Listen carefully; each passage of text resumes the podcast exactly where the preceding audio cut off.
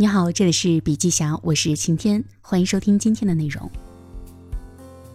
对于人脉的链接和人际关系的处理上，我们来听一听个人发展学会会长刘 Sir 的看法。想要找到我们需要的那类人，有时候靠单一的网络搜索引擎不一定办得到，效果也未必高。那么这种情况下呢，我们可以找到一个关键性的人物，把他当做搜索引擎。从他那里获取有用的信息，再去连接其他人。那么，什么样的人可以当做我们的搜索引擎呢？就是那些认识一大串我们要找的目标人群的人。比如说，我想认识一个医院里的大夫，我可能会先去找导医台的人、开电梯的人去了解情况。我想认识一位街区里爱美的女性，那么我就先去找这个街区里的健身教练、美容院。我想认识一位导师，我可能就会先去找他的研究生了解情况。这些能够充当你的搜索引擎的关键人物，往往比你的目标人物更容易接近，因为他们的时间相对来说更加充裕，也更容易被拉近关系，接受与你的闲谈。从他们那里，你可以了解到很多有用的信息。对于人际关系进行挖掘，往往可以从身边的人开始做起。美国社会学家格兰诺维特提出一种理论。把人际关系网络分为强关系网络和弱关系网络。你和身边的同事、朋友、亲戚的关系是一种强关系，而你和只见过一面的朋友、网友的关系则是弱关系。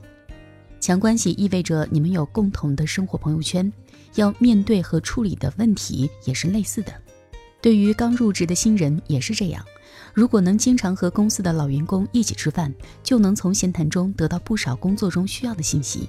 等真的遇到问题的时候，就能比较容易的迎刃而解。所以说，经营强关系也好，经营弱关系也好，都不是让你去做一个功利的人，也不是让你去讨好那些大人物。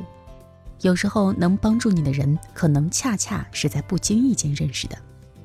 此外，知道别人遇到的问题，自己可能有一天也会遇到，有利于我们保持好的心态，待人接物的时候更有包容心。也会更愿意倾听别人的问题和烦恼。与此同时，我们也要特别留意和珍惜身边的几类人，无论是在强关系中还是在弱关系当中，他们都应该凭借自己的个人能力或者是性格魅力，成为我们关注的重点。首先是内行型人物，内行顾名思义就是熟知内情的人。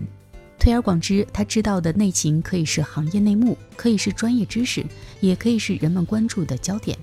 他们总是能最先接触到内部的信息，当内行发现了连接价值的可能，就会向其他人揭露这一价值。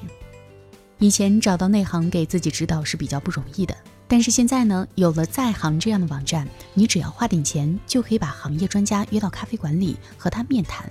你所付出的代价有可能远低于这些行家付出的时间成本，但是你却可以用这种方式获取行家数十年的行业经验。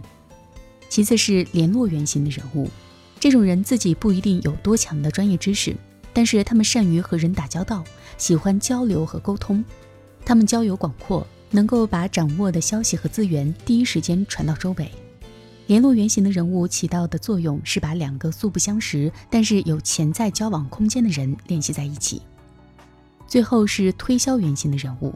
他们不一定有很强的人际关系圈，但是由于他们自身在情感上的天赋，往往有很强的感染力，能够让每个人都接受他说的一切，打消人们的顾虑。